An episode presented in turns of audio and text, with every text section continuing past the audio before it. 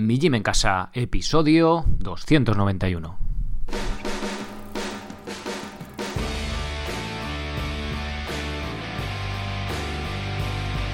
Muy buenas, bienvenidos a un nuevo episodio del podcast de Mi Gym en Casa, el programa, la radio, donde hablamos de entrenamiento y de alimentación desde un punto de vista diferente e independiente. Hoy toca hablar de, sobre dudas, sobre todo de, de calistenia. Y os recuerdo que podéis mandarlas desde el apartado contactar o grabarlas desde mijimencasa.com barra graba. Bien, em, antes de pasar a las preguntas, como siempre os hago una pequeña intro, voy a intentar ser breve. Eh, una pequeña intro, no, una, una pequeña llamada para que, pues si os gusta este podcast, si os gusta este proyecto y sobre todo si queréis entrenar en, casa de forma independiente y sin apenas material, que os hagáis socios. Tenéis dos opciones, 10 euros al mes sin soporte y 19 euros al mes con soporte. Hay algunos que ni siquiera entrenáis, lo cual agradezco muchísimo y estáis simplemente por apoyar el proyecto como socios, que además, ya os lo comenté el otro día, tenéis eh, la, el extra, por decirlo así, del podcast premium, que en el apartado de mi cuenta tenéis un feed eh, privado que podéis escuchar el podcast pues desde fuera de iVoox, ¿vale? Algunos que tenéis manía iVoox, bueno, pues si es vuestro caso y estáis como socios podéis escucharlo ahí con el feed premium, poner vuestro usuario y contraseña y también podéis escuchar ahí el podcast. Bien, y bueno, ya sabéis que siendo socios tenéis acceso a absolutamente todos los planes, todos los cursos, todas las rutinas y también tenéis acceso al correo de Seneca. En, si dais el botón amarillo que encontráis por la web, pues tenéis ahí todas las, dos opciones que hay y lo que obtenéis al, al 6 socios. Bien, pues vista esta pequeña intro, vamos a pasar ya con vuestras preguntas. Y la primera dice así. Hola Sergio, para seguir tu plan, en lo que es la parte de fuerza es necesario barra de dominadas, no tengo. Además no me hace gracia la idea de colgar en el marco de la puerta. Si tengo mancuernas, aunque creo que el plan no hay ejercicios con mancuernas. ¿Es así? Gracias, Laura. Bien, Laura se refiere al plan de calistenia básico. Y sí es cierto que tiene. que tiene. Eh, necesitamos, entre comillas, una barra de dominadas. Vamos a ver.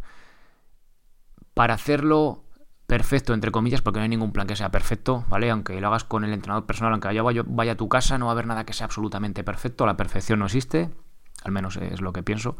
Entonces, el, un plan pues más o menos decente y que esté bien, que sea práctico, que vayamos eh, avanzando, que sea seguro, que nos sintamos mejor, que ganamos fuerza, densidad y demás, vale, sí, lo podéis hacer con calistenia, con mancuernas, con pesas o con otro tipo de opciones, ¿vale? La calistenia es una opción más. Entonces, eh, tenéis las rutinas para empezar de cero, en las que no se utiliza nada de material, que Laura podrías ir por ahí. Si quieres algo un poquito más planificado, un poquito más específico, pues eh, ya utilizaríamos el plan de calistenia básico, que sería flexiones, serían zancadas, que son ejercicios que vamos a utilizar con diferentes progresiones en las rutinas, pero también añadimos el ejercicio remo invertido. ¿Por qué? Porque es como el siguiente escalón. Ya hacemos de tren superior el ejercicio de empuje que hacíamos en rutinas, pero también el de tirar, ¿vale? Para tenerlo más compensado. Y el de, el de pierna, pues que es el zancadas igualmente. Que no tienes barra, que no te apetece poner una barra, pues no la pongas, ya está, no pasa nada, ¿vale? Es mejor hacer, hacemos tres ejercicios, pues si nos saltamos uno, ¿qué hacemos? Al ser casi 70% de bien hecho, por decirlo de alguna forma, en vez de 100%, coño, pues está mucho mejor hacer el 70% que no hacer nada, ¿no? Pues eso es un poco la, la idea que intento transmitir. Aún así, con, el, con las mancuernas sí que puedes sustituir más o menos el ejercicio de, del remo invertido. ¿Cómo haríamos esto? Bueno, pues idealmente, como si no tienes barra, imagino que tampoco vas a tener un banco para hacer pesas. Si lo tienes guay, y si no, pues en la cama, una, una superficie un poco dura, puedes apoyar eh, una rodilla, ¿vale? O ponerte incluso de rodillas en la cama, pero sobre todo eh, como a gatas, la rodilla apoyada y un brazo apoyado, y el brazo que coges con una mancuerna y el brazo que queda más en el exterior de la cama que cuelgue. Es decir, por ejemplo, el pie derecho lo apoyas en el suelo, la rodilla izquierda la apoyas en la cama, el brazo izquierdo lo apoyas estirado en la cama y el brazo derecho cuelga con la mancuerna, ¿vale? Pues haces el ejercicio de remo para llevarlo como a la axila, un poco cerca de ahí, estirando el brazo puede ser un remo, además es un ejercicio unilateral que ya sabéis que me gusta mucho y podría ser una especie de, bueno, una especie no, podría ser el sustituto el remo invertido, ¿vale? O sea que, Laura, lo podrías hacer por ahí. Es un ejercicio que, en el que tenemos bastante fuerza. Bueno, si estamos empezando, no va a ser muy trascendente que necesario que pongamos muchos kilos, porque además es un ejercicio solo con un brazo y con una mancuerna que tengamos por casa sin importar mucho. Hombre, si es de 1 o 2 kilos, ya te digo yo que no sirve. Pero bueno, si es de un poquito más, pues ya podemos ir trabajando ahí, ¿vale? O sea que sí que puede ser una buena opción, ¿vale, Laura? O sea, lo importante es que empecéis, que hagáis las rutinas, que hagáis con una mancuerna lo que más o menos ves por en YouTube, lo que sea, pero que empecéis a hacer algo. Y una vez que ya cogéis esa rutina y busquéis mejorar, hacer algo un poquito que os guste más, pues que eh, ya busquéis algo más planificado. Que os mola la calistenia y tal, os hacéis socios aquí. Que os mola, yo qué sé, otro sitio que hacen el curso de lo que sea, pues os vais allí. Que vais al gimnasio y allí estéis contentos con lo que hacen, pues allí, ¿vale? Pero se trata simplemente de hacer algo pues con un poco más de sentido. Pero primero romper esa inercia que a lo mejor Laura empieza con la con la mancuerna y, le gusta, pero mira, pues ya, venga, pues no me importa poner la barra en el marco de la puerta, pues la pones, ¿vale? Pero si no la pones, pues ya ves que no pasa nada, se puede adaptar y punto. Bien, siguiente pregunta. Bueno, Sergio, acabo de ver tu curso de fondos en anillas, que es de hace un par de meses, y me surgen algunas dudas sobre cómo implementarlo en mi rutina del calistenia intermedia. Eh, ¿Puedo sustituir el ejercicio de flexiones por este? En los vídeos hablabas sobre que era más duro que los fondos en paralelas y no tengo claro por qué ejercicio sustituirlo, por el de flexiones o por el de fondos. En el caso de la sustitución, ¿de qué manera los incorporo? Y si en mi plan pone 15 flexiones o fondos, cambio por la misma cantidad de flexiones en anillas. Y ya por último, empiezo a la altura de las rodillas o hago un test para calibrar a qué altura puedo hacer las repes. ¿Qué marca el plan? Perdón, las repes que me marca el plan. Un saludo y gracias de anticipado por tu respuesta, Pedro. Bien, vamos a ver. Desde ya mismo, eh, de hecho, en, el próximo episodio, este podcast va a ser publicado eh, jueves día 30. En el día 1 ya vais a tener los planes de calistenia intermedio, los planes de calistenia avanzados, todo mucho más mejor colocado, ¿vale? Buscando que sea más fácil para, para vosotros el acceso y veáis cómo este tipo de dudas queden resueltas de forma instantánea, no voy a decir, pero que quede todo mucho más claro. Los vídeos de explicación van a ser más cortos y ahí lo voy a explicar. Entonces, Vamos a ir parte por parte, ¿vale? Pero para hacer una. para hacernos una idea. Cuando vamos a centrarnos solo en nivel intermedio y estamos hablando de ejercicio de empuje. De ejercicio de empuje tenemos el estrella, el que más me gusta de nivel intermedio, son los fondos en paralelas. Podemos distinguir, ¿cómo decirlo? Dos variables. Es decir, una es la intensidad del ejercicio, es decir, las repes que vamos a poder hacer, y otra es el plano de trabajo. ¿Vale? ¿Hacia dónde empujo? Estamos hablando de empuje, pues puedo empujar, bueno, puedo empujar hacia muchos sitios, ¿no? Pero por verlo claro y acotando las cosas. Puedo empujar hacia abajo, es decir, fondos en paralelas o dips, puedo empujar hacia adelante, haciendo flexiones, que también me valen las flexiones en anillas, aunque, fijaos, es el mismo plano de, eh, de movimiento, es empujar hacia adelante, pero con las anillas eh, tenemos la, inestabilidad, con lo cual, a pesar de ser el mismo plano, la intensidad cambia. Es decir, si yo me puedo hacer en el suelo 15 flexiones, es fácil que con anillas igual solo me puedo hacer 5. ¿Vale? Se entiende este, este, concepto. Y luego podemos empujar hacia arriba, que podríamos hacer eh, fondos pino, que será el curso que habrá el próximo mes, es decir, no febrero sino marzo. O podemos hacer flexiones en pica, que es pues una progresión para eh, conseguir los fondos pino. ¿Vale? Bien, entonces. Eh, volvemos a la pregunta de Pedro. ¿Puedo sustituir el ejercicio de flexiones por este? Sí, ¿vale? Pero si estamos haciendo, en el plan que está haciendo Pedro, flexiones y fondos en paralelas, es decir, tenemos intensidad básica, por decir, intensidad principiante de altas repes, por ejemplo, 15, y de fondos en paralelas estabas haciendo, no me acuerdo cuánto hacía Pedro, 8, por poneros un número. Claro, si, si cambio las las flexiones normales por flexiones en anilla sí que trabajo el mismo rango de, movimiento, el mismo plano de empuje, pero a lo mejor me estaré haciendo, pues igual me estoy haciendo 5 o 6 flexiones en anillas y también mismo rango de repes, mismo rango de intensidades en fondos en paralelas. ¿Es malo? Para nada, ¿vale? Pero tener en cuenta esto. Entonces, ¿qué podemos hacer? Pues si no, igual dejar las flexiones y los fondos en paralelas eh, sustituirlos por las flexiones en anillas. ¿Qué pasa? Que ahí sí que variamos la intensidad, por la diferencia de repeticiones 15 frente a 8, pero no variamos el plano, con lo cual, pues oye, mm, diferentes opciones, ¿vale? No, una es mejor que otra, pues no. Entonces un poco lo que os apetezca. ¿Qué haría yo, Pedro, en tu caso? Si ves que donde te hayas estancado, mira, es que llevo 15 flexiones dos meses y no avanzo ni retrocedo, bueno, pues oye, pues cambia ese y metes un estímulo nuevo que en flexiones sí que estás avanzando, o mira, o es que estoy harto de fondos en paralela, joder, parece que ya que los hombros hasta me empiezan a molestar y tal, venga, pues refrescamos el, el entrenamiento, la planificación, haciendo eso, metemos el ejercicio nuevo, ¿vale? Igual dentro de tres meses, pues lo que cambiamos en vez de ser las flexiones en anillas, son las flexiones normales. ¿Vale? Se entiende un poco, un poco la idea. Bien. En el caso de la sustitución, ¿de qué manera lo incorporo? Bueno, ya te he contado. Y luego, eh, si mi plan pone 15 flexiones o fondos, ¿cambio por la misma cantidad de flexiones en anillas? No, ¿vale? Ahora tendrá que depender de mm, cuántas hagas de ese ejercicio. No hace falta lo que me decías de hacer un test o empezar a la altura de las rodillas, ¿vale? La esta. Tú lo pones, eh, bueno, en, el curso lo, lo, habrás visto, en el curso lo podéis ver. o antes de incluir un ejercicio nuevo, os invito, sé que os cuesta mucho sentaros delante del ordenador 10 minutillos, o 15 o 20, dependerá del curso, ¿vale? Pero os invito, pues por la, después de cenar, si veis la tele un rato en el sofá o en la cama, pues ya sé que recomendamos, no veáis el móvil en la cama y tal, bueno, donde sea, o en el baño, pero eh, veros el curso, ¿vale? Simplemente ver ahí que al final se dicen cuatro detalles que son importantes y que a la hora de saber cómo incluirlo, pues queda resuelto, ¿vale? Entonces, hacer el curso y ahí eh, vais a ver cómo, o sea, a qué altura colocar las anillas. En este caso puedes empezar un poco más alto y aunque tú tienes un buen número de fondos en, paralelas, con lo cual igual puedes empezar ya con las estés bajas, ¿vale? Pero si quieres puedes empezar un poquito alto y no hace falta hacer un test de máxima rep, sino empezar a incluirlo, ¿vale? Yo que sé, que estás haciendo tres series de lo que te salgan, que te salen cinco bien hechas, que la sexta empiezas a temblar, bueno, pues cinco. La siguiente rep, o sea, la siguiente serie, perdón, meter otras cinco y lo vas viendo, ¿vale? Y donde veas que acabas todas las repes de forma cómoda. ¿Vale? Cómoda, más que cómoda, con buena técnica, ¿vale? Que no empecemos a desvirtuar la técnica, que no estiremos los codos por completo, ¿vale? Y poco a poco, además, ser un ejercicio nuevo es muy agradecido y enseguida vamos a mejorar, sobre todo, de la capacidad que tiene nuestro cuerpo de hacer el ejercicio bien, el gesto, ¿vale? De haciendo, haciéndose más eficiente en el gesto. No sé si os acordáis de Gris de Groove, que se, basa en eso. Bueno, pues de, al meter el ejercicio nuevo, al meter, a meter repes, repes, vamos a mejorar rápidamente, ¿vale?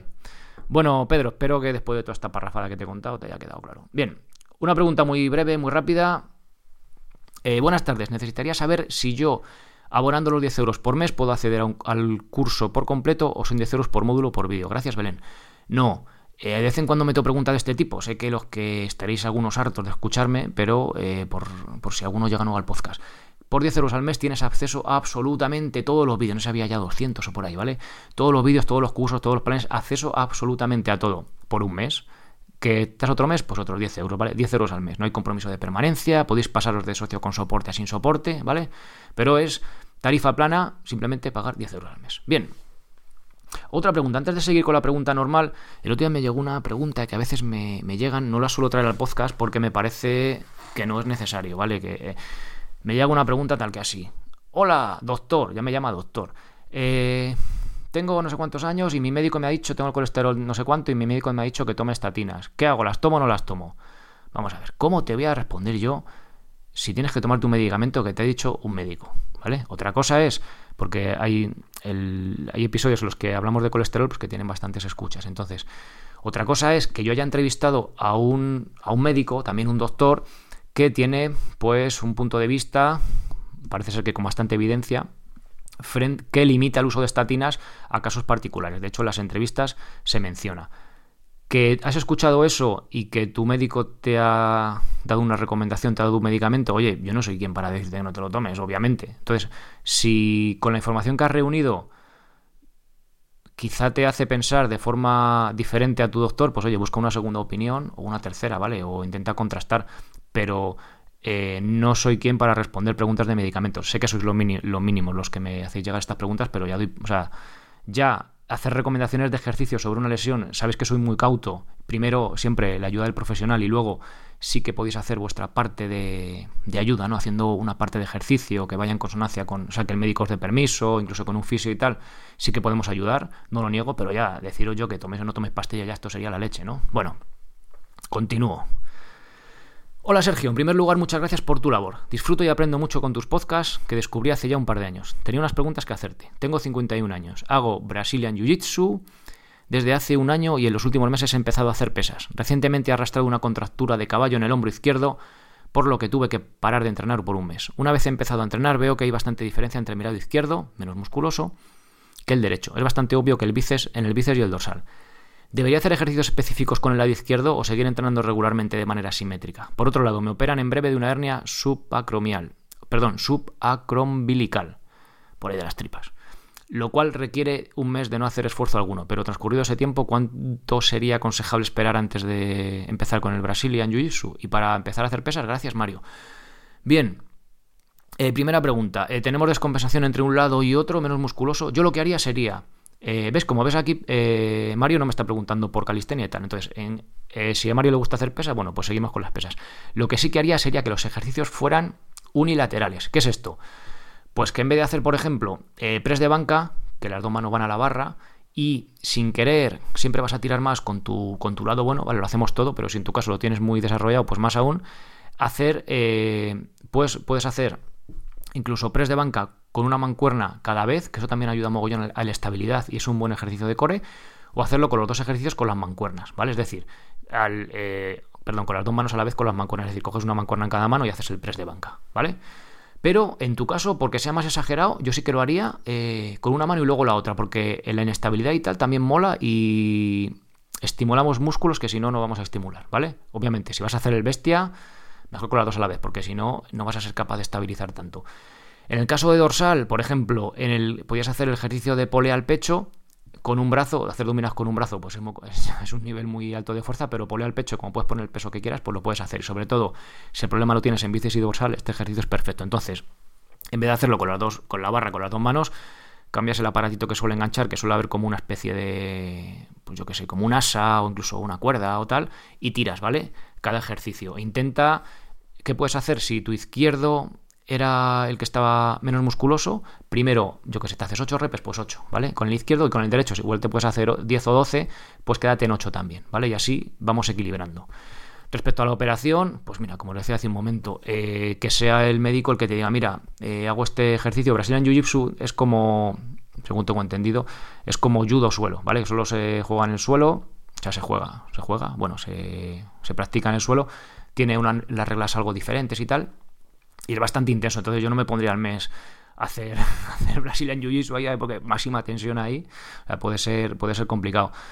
Yo sí que empezaría primero por las pesas, igual un poquito de, pues de cardio suave si quieres, ¿sabes? Y tal. Pero vamos, sobre todo que te diga el doctor, mira, hago este ejercicio, ¿cuándo puedo empezar a hacer esto? ¿Cuándo puedo empezar lo otro? Empieza, yo empezaría eh, cuando ya el doctor te dé el permiso, primero con ejercicios con poco peso, por ejemplo, mancuernas y unilateral, que así además Mm, tienes menos tensión también intraabdominal para que pueda ser problemático por ahí, pero que sea el doctor el que te vaya marcando los tiempos. Y sobre todo, primero, yo sí que haría gimnasio, otros ejercicios menos intensos en, para ir cogiendo fuerza y que eso se vaya ajustando y luego ya pues sí que me metería otra vez con el brasilian si el médico te autoriza. Bueno, Mario, espero haberte aclarado. Y última pregunta. Hola Sergio, quiero equipar un poco un local merendero para hacer el entrenamiento de fuerza, aunque para hacer lo que hago con cuatro cosas y una barra dominadas me sobra. ¿Sería bueno eh, traer algún banco multifunción para los ejercicios o no lo ves tan interesante? Si fuese de tu agrado, ¿le tienes echar un ojo a alguno? Gracias, saludos, Fernando. A ver, obviamente dependerá del entrenamiento que vayamos a hacer, pero eh, Fernando hace también pesas, mete trabajo de fuerza con pesas, con lo cual, ¿qué opciones tenemos? Os voy a dar, os voy a dar alguna opción que nunca hablo de este tipo de material. Si os, si os interesa, si os mola, os puedo podemos hacer un episodio específico, pero para que os dejo las notas del episodio, todas estas cosas de Amazon, ¿vale? No lo suelo hacer, pero como si no, igual para verlo es un poco difícil. Entonces, imagino que Fernando se refiere pues al típico banco de press de banca, el típico básico de este de toda la vida, que tienes abajo eh, los pies para hacer un poco de pierna y puedes subirlo para hacer press inclinado y tal. Más o menos cuesta, vale, cojo en Amazon los baratos y tal, por haceros una idea, ¿vale? El de Caldón igual tenéis parecido. Este cuesta como unos 95 euros. Eh, pero yo lo que compraría sería algo del estilo de una jaula. Os dejo un enlace también. ¿Qué, qué pasa con la jaula? Yo he tenido jaula esta cuando, cuando hacía el bruto, haciendo, haciendo peso muerto, pero de banca trabajando más la fuerza antes de pasarme con la calistenia. No lo suelo contar, en lo de quién soy, cuento un poco la historieta, que hacía, hacía lo del CrossFit cuando nadie todavía no existía el CrossFit, ¿no? Sin saberlo, y hacía más trabajo de fuerza y tal. ¿Qué bueno tienen las jaulas? Pues que puedes trabajar con total seguridad. ¿A qué me refiero con esto? Pues que tienen topes inferiores. Es decir, ¿quién no tiene un banco de pesas en casa y ha hecho un poco el borrico y se ha quedado pillado debajo de la barra de press de banca, ¿no? Dicen, las has pasado ahí más, las has pasado mal, te tenido que rodar la barra por la tripa ahí diciendo, madre mía, me he roto aquí lo, que no está escrito, ¿no? Y ahí con 90 kilos o 100 y las has pasado muy mal. De hecho, hay gente, bueno, eh, les pone el libro de estos de fitness y tal, americanos, gente que ha fallecido, pues imagínate, pues ya gente que mueve muchos kilos, pues es peligroso, ¿no? Entonces, ¿qué pasa con esto? Que si estás solo y, se te pilla la barra, pues en el top inferior se queda la barra colocada y Santas Pascuas. De hecho, puedes hacer, empezar desde el punto de abajo, o sea, de abajo del todo. Mola también porque como es una estructura más, más sólida, puedes hacer también dominadas. Yo fui a una ferretería y, bueno, una ferretería, perdón, una cerrajería. y me fabricaron unas barras en paralela. O sea que tiene muchas más posibilidades, ya sea para hacer hierros, para hacer con barra, o para hacer calistenia, ¿vale? O sea que está guay. También la sentadilla fundamental, ¿vale? Tener el top inferior también para que no te pille, porque pues eso, un día te pilla flojo, yo que sé, lo que sea, y pues oye, con eso tienes la seguridad de que no te vas a tener un accidente ya peligroso, ¿vale? A ver, si estamos moviendo pues, a series de, yo que sé, de 12, 15 repes con 40 kilos, pues eh, no se va a quedar más que en un susto, igual una contractura, pero si estamos moviendo peso, sí que os recomiendo gastaros los cuartos y compraros una jaula de este tipo, ¿vale? si entrenáis solos. Si no, también me la compraría, pero si entrenáis ya con compis y tal, pues bueno, tampoco es tan, tan necesario. En cuanto a calistenia, pues ¿qué os puedo, qué os puedo recomendar? Eh, también está la típica, si solo de calistenia, ¿vale? Se llama estación de musculación, torre de gimnasio, power tower. En Amazon tenéis una por 112 pavos más o menos. ¿Qué tienes? Pues para hacer dominadas. Es como una... ¿Cómo os lo explico? Una base ¿vale? Y tiene así que sube para arriba dos, pilares, arriba se unen, que es la barra de dominadas, y a media altura tienen para ponerte así como para hacer abdominales, levando los pies, y sobre todo para hacer fondos en paralelas, ¿vale? Y abajo también tienen unas asas para hacer ahí flexiones, un poquillo tal. No está mal, también es un cacharro bastante interesante, aunque es un poco armatoste. Esto, como os decía, vale unos 120 pavos. Y luego, lo que yo, a lo que yo me iría, lo vimos en el episodio, os lo voy a decir, 199 la típica barra esta que vale, que la podéis poner en la pared de casa para hacer dominadas y fondos en paralelas. Vale una pasta, vale 200 pavos, creo que, empieza. Ahí tenéis un descuento en el episodio 199 si os interesa. Y lo bueno también que la puedes poner una farola, tiene como un acople para llevarlo fuera de casa y tal. Y creo que por espacio y tal merecen la pena la inversión. Si vais a hacer solo calistenia, si vais a hacer hierro, no, la jaula, ¿vale? Otra opción también parece interesante es poner un buen par de anclajes al techo, un anclaje químico o lo que necesitéis, y ponerle unas anillas, ¿vale? Y así, lo malo que si no es capaz de hacer fondos en ellas, pues sí que, al menos sí que vas a poder hacer flexiones, ¿vale? yo si viviera en un piso y, o sea, solo pudiera tal, solo pondría unas anillas. Pones el anclaje, joder, lo puedes poner que quede un poco medio chulo, pones las anillas, las quitas y tienes ahí para hacer tu remo bisagra, para hacer el, remo invertido, incluso dominadas, las subes altas y puedes hacer dominadas, o sea, pues de lo más versátil que hay. Sí que es verdad que los fondos en paralelas, pues no vamos a poder hacerlos, pero bueno, podemos hacer flexiones en anillas y luego incluso pasar a los fondos en anillas, ¿vale? Bien, Fernando, espero haberte aclarado y local ya me, no mandarás alguna fotillo a ver cómo ha quedado. Bien, pues hasta aquí vuestras preguntas, gracias por todas ellas, por los comentarios si me gustan Evox y gracias por soportar este proyecto no solo escuchando el podcast, sino pues también haciendo socios, ¿vale?